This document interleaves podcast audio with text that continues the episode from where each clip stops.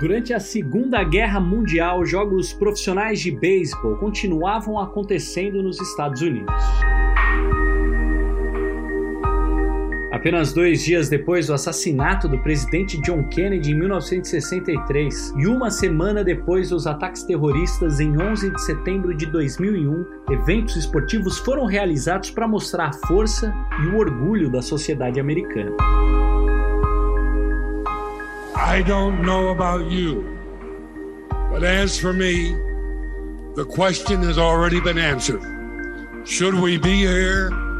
Yes.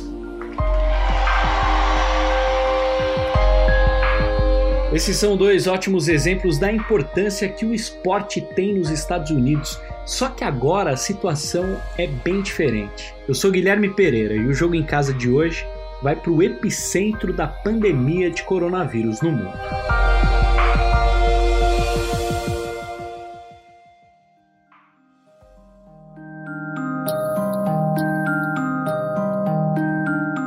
Bom, gente, os Estados Unidos é o país com o maior número de casos de coronavírus no mundo, são quase 400 mil, e já foram registradas 12.370 mortes. O esporte americano, claro, está paralisado. Algumas competições foram canceladas e outras ainda não têm data para voltar ou para começar. E isso não é pouca coisa, porque em nenhum outro lugar do planeta o esporte mexe tanto com pessoas e dinheiro quanto nos Estados Unidos. Para falar sobre isso, está comigo na linha o meu amigo, meu irmão, repórter Guilherme Roseguini, correspondente da Globo em Nova York. E aí, Gui, tudo bem? Isão, um prazer falar contigo, prazer falar com todo mundo que está aqui nesse podcast. É isso que você falou mesmo, cara. Aqui é quase uma experiência antropológica que a gente está vivendo. Os Estados Unidos sem esporte é como alguém que perdeu um companheiro muito fiel ali do lado e que está aprendendo a lidar com essa nova situação. Explica, Gui, para a gente é, o quanto o esporte é importante para os americanos, assim, em termos de sociedade até.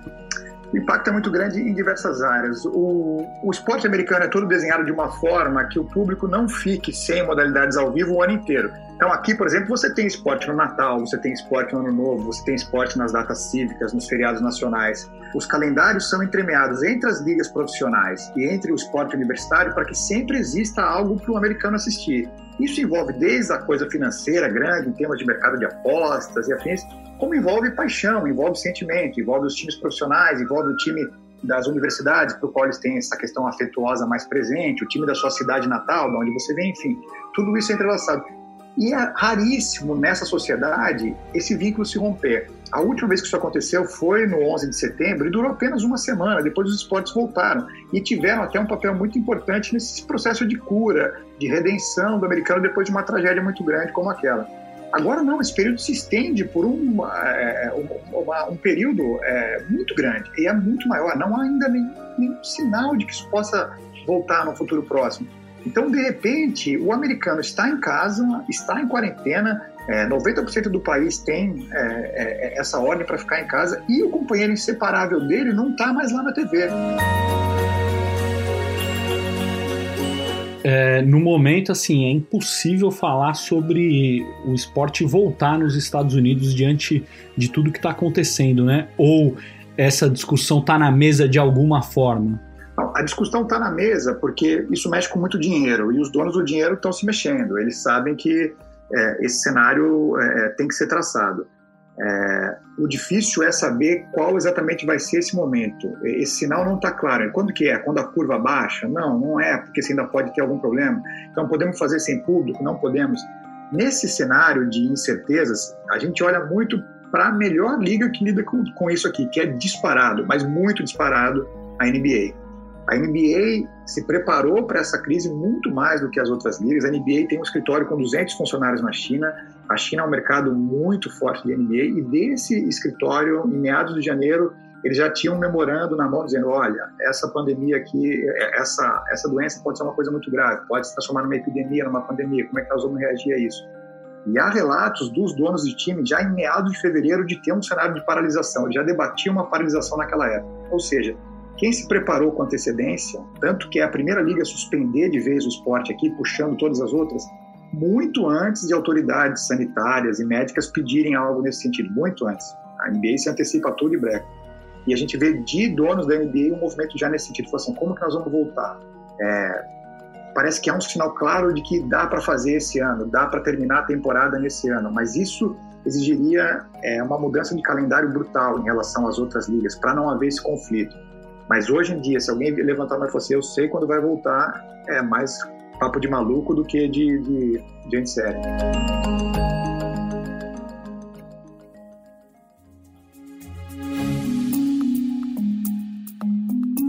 Foi uma noite, no mínimo, estranha. Quarta-feira, 11 de março de 2020. Alguns jogos estavam rolando, outros prontos para começar quando a NBA decidiu paralisar o campeonato. Dois atletas tinham sido diagnosticados com o novo coronavírus, sinal de que a pandemia estava chegando forte nos Estados Unidos.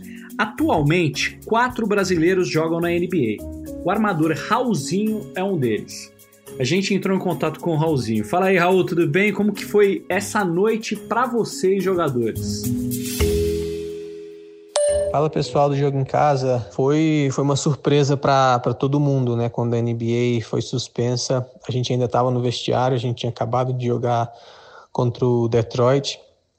E foi quando eles testaram os jogadores do, do Utah Jazz e do Oklahoma, né? E, e tiveram alguns jogadores que saíram positivo. E, e, aí a liga entrou em contato com todos os, os diretores, com os presidentes dos times, e a gente estava no vestiário e a gente recebeu essa notícia. Então foi uma surpresa, acho que todo mundo não, não acreditava né, que isso seria possível e que estava acontecendo. Então foi meio que ninguém sabia é, que reação ter, se levar a sério, se não levar, se a gente não sabia quanto tempo ia durar, se daqui uma semana, duas a gente ia poder voltar a jogar e agora a gente está aqui, né, quase é, quase um mês desse dessa dessa suspensão e sem ter uma previsão de volta, né? Então é, a reação foi foi de surpresa total e meio que de ter esse ponto de interrogação, né? De quando isso ia acabar, de se realmente é, a temporada iria voltar ou não.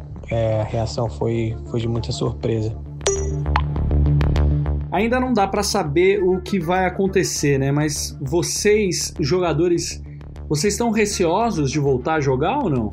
Sim, acho que todo mundo, né, tá com um pouco de, de receio de voltar à vida normal, de ter contato com outras pessoas, porque a gente vê aí pelas notícias é, famílias sofrendo com, com, perdas de principalmente pessoas mais velhas, né? E, e, então acho que a gente fica com esse receio de trazer esse vírus para os nossos familiares, para as pessoas que a gente ama, e então é, tem sim muitos jogadores com esse receio, mas eu acho que a NBA não ia colocar a gente numa situação de, de perigo, né? De é, se não tiver todo é, é, é processo, né? De que a gente não vai estar tá correndo risco de infectar outras pessoas ou da gente ser infectado, tendo um tratamento bom, tendo é, eles estão até falando agora de ter um, um, teste que o resultado sai em, horas, né, em duas, três horas, para manter todo mundo é, negativo enquanto está jogando, para manter todo mundo saudável. Né? Então,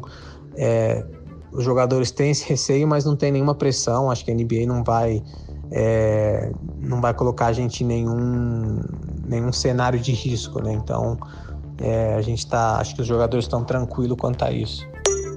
E do que, que você está sentindo falta de fazer, Raulzinho? Bom, na verdade, o que eu quero é fazer, né, quando isso, quando essa pandemia, essa pandemia passar, é voltar ao meu dia a dia, né? O que eu sinto mais falta é, é acordar de manhã, tomar um café e ir para o treino. É coisas simples que às vezes no dia a dia corrida a gente não dá valor, mas que agora tendo que ficar em casa, não tendo acesso ao, ao centro de treinamento, não podendo ir para uma academia, não tendo contato, né, com meus com meus companheiros de equipe que eram praticamente minha segunda família, acho que isso é o que eu mais sinto falta e que é, quando, quando essa pandemia passar, é a primeira coisa que eu quero fazer, né? Voltar a ter um treino né, com o time inteiro, com todos os técnicos, que são coisas que no dia a dia a gente não dá valor, mas agora em casa é o que eu sinto mais falta.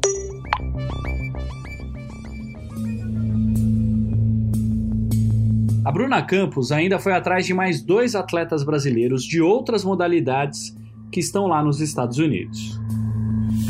Agora a gente vai falar com Eric Pardinho, brasileiro que atua pelo Toronto Blue Jays, lá do Canadá, na Minor League de Baseball, um esporte super popular nos Estados Unidos, ali na América do Norte em geral. E o Eric está no momento nos Estados Unidos fazendo uma recuperação de uma cirurgia. Eric, obrigada por falar com a gente. Comenta um pouquinho como é que estão as coisas aí nos Estados Unidos, como é que está sendo, inclusive, se recuperando num contexto de pandemia, né? Uh, então, eu tive que ficar aqui porque por causa da cirurgia, né? Tive para fazer reabilitação e tudo. Então, todos os outros atletas já foram para casa. Uh, o Ohash, que está aqui comigo também, que é brasileiro, ele foi para o Brasil. Uh, e aqui comigo tá uns venezuelanos, porque eles não puderam ir para Venezuela porque fecharam todos os aeroportos e tudo. E bom, por causa do coronavírus, todo mundo tá aqui trancado no hotel, evitar de sair e tudo. Você tá na Flórida, é isso? Isso. Como é que tá a condição aí? A gente sabe, acompanhando as notícias, né, que Nova York é o estado onde a situação tá mais crítica. Como é que tá na Flórida? As pessoas já estão um pouco mais preocupadas? Como que é o clima?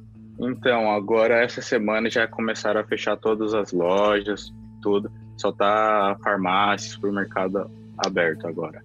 Mas também supermercado também, se você quer encontrar alguma coisa específica assim, você tem que ir de manhã, senão acaba tudo.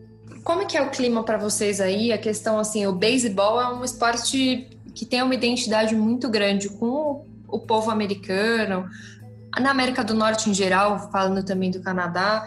É, como é que o público está sentindo essa pausa, esse adiamento e vocês atletas que ainda restaram aí, né, que ainda estão juntos aí, comentam essa, essa parada para tentar conter a pandemia? Então, isso é muito ruim, né, porque para todos os jogadores isso é um trabalho, né?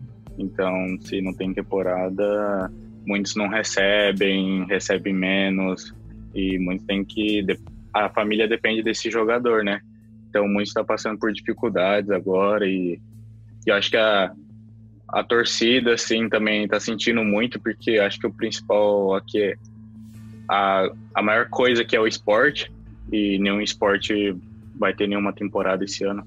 A liga ou o teu clube próprio já entrou em contato falando sobre corte de salário? Como é que é isso entre vocês? Uh, sim, já falaram isso já, mas chegar, a gente chegou em um acordo que acho que a, a MLB deu um deu uma quantia para que para distribuir para cada jogador até um certo tempo, mas uhum. sabe, não vai ser nem perto do, do valor que a gente recebia, sabe? E como é que você acha que isso impacta, assim, né? Porque todo mundo, quando fala de você, fala que é uma grande aposta para o futuro aí, é, essa interrupção forçada de vários atletas que estão na minor é, nesse momento, você acha que pode fazer com que algumas carreiras sejam interrompidas, por exemplo? Muita gente, é, como fala, esse era o ano, sabe? É a sua última chance. E infelizmente não vai ter mais essa chance, sabe? Vai perder um ano. Então, para uhum. muita gente pode ser que acaba o, o sonho aqui, né? Esse ano, ou ano que vem, por não ter a oportunidade de jogar. O Eric Pardinho, ele atua pela Minor League, que deve seguir suspensa. Agora falando da Major League, que é a elite do beisebol norte-americano, o plano de sindicatos e de gerentes de equipes é que o campeonato comece. A previsão era dia 26 de março, por causa do corona foi adiado. A ideia deles é fazer os jogos em Phoenix, no Arizona, onde está concentrada a maioria dos centros de treinamento, são mais de 10 campos de treinamento. Assim eles evitariam deslocamento de jogadores. Os jogos seriam sem torcida e com transmissão para internet. Só que isso ainda precisa ser aprovado pelo governo. Agora, outro brasileiro que também está nos Estados Unidos é o tenista Marcelo Melo. Ele está lá faz um tempo, foi participar do torneio de Indian Wells. O torneio foi cancelado, ele decidiu continuar o treinamento por lá e contou pra gente, mandou um áudio falando como é que está sendo a rotina nessa crise do coronavírus. Oi, galera do Jogo em Casa, aqui é o Marcelo Melo, estou falando diretamente de Tampa, uh, na Flórida. Né? Eu que estou aqui nos Estados Unidos uh, desde Indian Wells, né? eu vim logicamente disputar eh, o torneio de Indian Wells Miami, mas com toda essa confusão, né? essa paralisação dos torneios, eu acabei decidindo ficar por aqui. A convite do Alexander Zverev, ele me chamou mais uma vez, né? eu já tinha vindo aqui algumas vezes em Tampa para continuar os treinos, né? A gente tenta manter uma rotina, apesar de ter que ficar muito isolado, igual todo mundo está em casa. Né? A gente tem que ficar praticamente sem fazer muita coisa, mas a gente está conseguindo manter os treinos de físico e quadra. Né? O que vem sendo muito bom para nós. Tem outros jogadores aqui, a família dele inteira está aqui, então tem algumas pessoas que também uh, estão na mesma situação que a gente. Né? Então, assim, a, aqui nos Estados Unidos algumas coisas vão mudando aos poucos. A gente, por exemplo, não pode é, entrar, sentar nos restaurantes, né? a gente pode pegar para levar para casa, mas não pode sentar. Né? Nos supermercados até que agora está normal por enquanto, não, não mudou muita coisa. Uh, enfim, vamos ver como vai ser nas próximas semanas, né? A princípio o circuito volta só em julho, né? então ainda tem um tempo longo até uh, as voltas dos torneios, apesar de eu achar que ainda vai ser depois. Mas enfim, eu tô aqui nos Estados Unidos, é, tô uma turma legal aqui, a gente está aproveitando para manter o ritmo. Beleza? Um grande abraço, pessoal. Tchau, tchau. Nos Estados Unidos, gente, 7 das 15 principais audiências da TV eram relacionadas a eventos esportivos. Calcula-se que só a NBA vai perder cerca de 9 bilhões de reais. Esporte por lá tem influência na economia e na política, é claro. Nesse final de semana, o presidente Donald Trump conversou com todos os dirigentes das principais ligas. Ele quer que o esporte volte assim que possível. Lembrando que em novembro tem eleições presidenciais nos Estados Unidos. Para conversar sobre isso, Martim Fernandes e eu entramos em contato com um comentarista de política que mora em Nova York.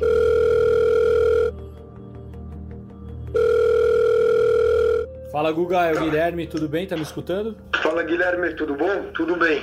Guga Chakra tá com a gente, muito obrigado por nos receber, Guga.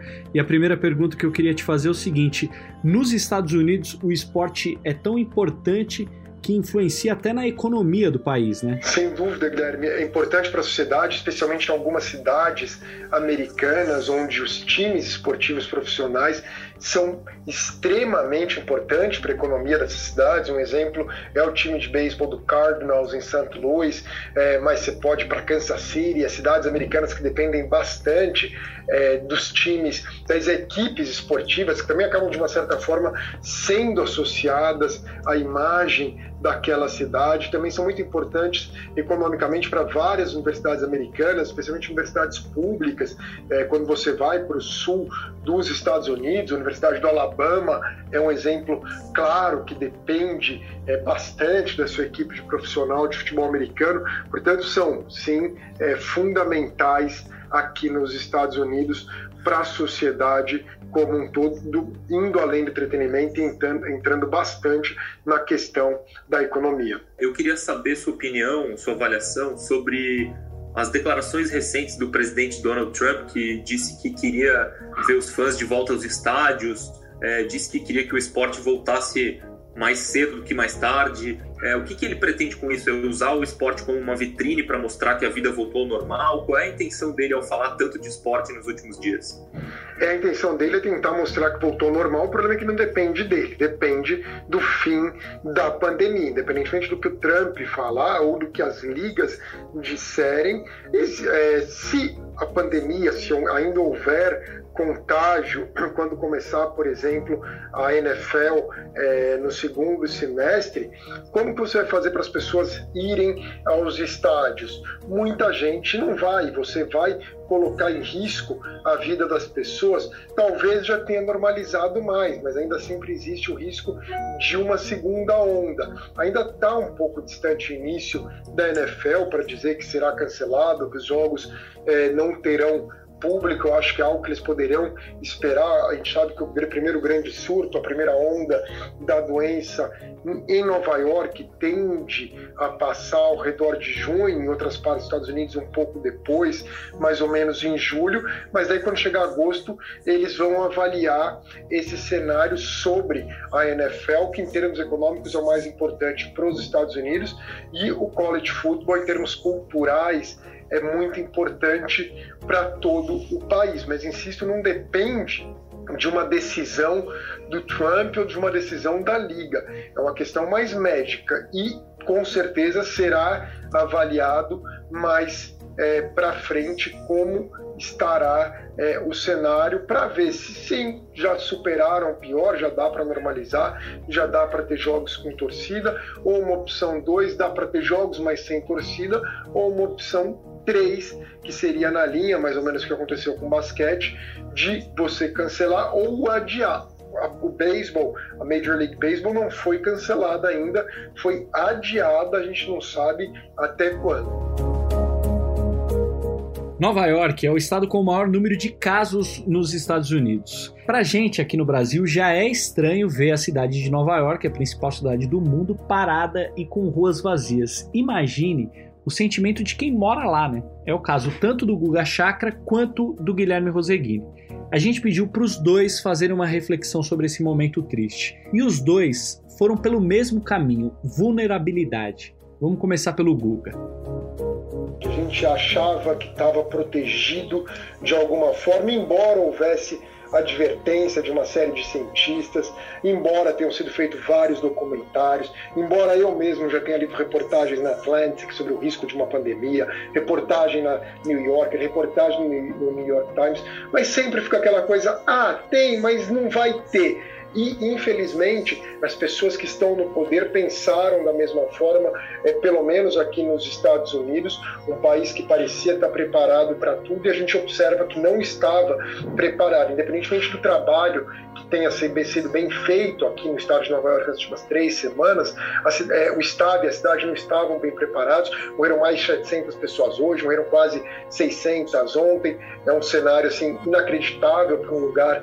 como Nova York, então a gente vê como é frágil, como há um despreparo muito grande. Eu, pessoalmente, também, né, como eu disse, estava ali, nunca imaginei que pudesse chegar um momento que eu não, não pudesse fazer coisas triviais é, da minha vida, como poder sair para brincar com os meus filhos, que meus filhos não pudessem ir para a escola, que eu não pudesse nadar. E isso não só porque quando é no âmbito pessoal, que acontece alguma tragédia pessoal, isso acontece, e isso você sempre leva em consideração. A gente tem o temor de tragédias pessoais, mas é, nesse caso é uma coisa global, quer dizer, não tem nenhum lugar do mundo que isso possa ocorrer. É, eu já estive em situações de risco no terremoto, logo depois do terremoto do Haiti, mas no, no, na minha cabeça, quando eu estava no Haiti, bastava eu pegar um carro ou, é, ou mesmo caminhar até 50, 60 quilômetros, eu estaria na República Dominicana que eu estaria salvo. É, é, nesse momento, não, para onde que eu poderia ir? Então, essa sensação de saber que está todo distante, pessoas que eu gosto, como meus pais, que também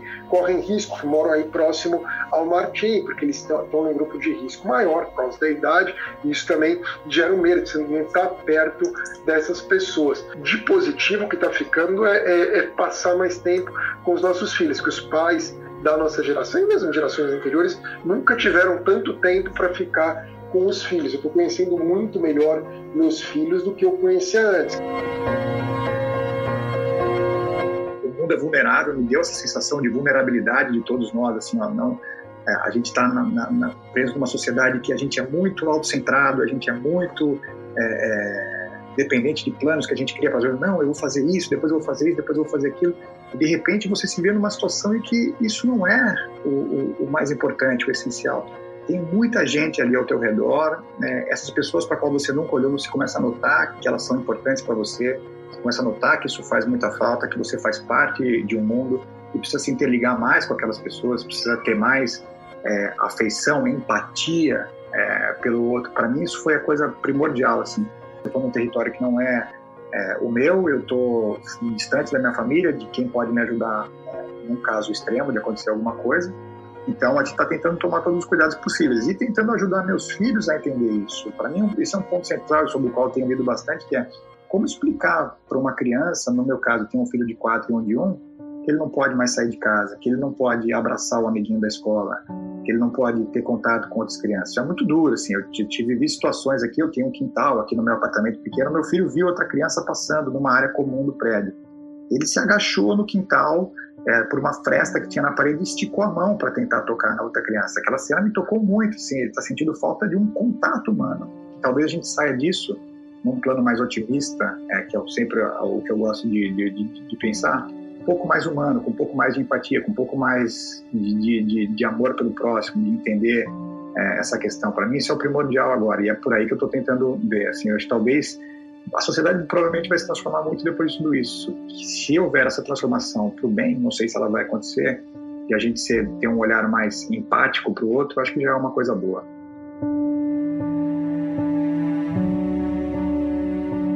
É isso, gente. Muito obrigado pela sua companhia. Até o momento, o Brasil tem oficialmente 667 mortes causadas pelo novo coronavírus. São 13.717 casos. O Jogo em Casa tem a produção da Bruna Campos, edição do Leonardo Bianchi, coordenação do Rafael Barros e gerência do André Amaral. Lembrando que você encontra o Jogo em Casa na Apple Podcasts, no Google, no Pocket Casts, no Spotify e, claro, no globesport.com/podcasts. Eu sou Guilherme Pereira, um abraço para você e até amanhã.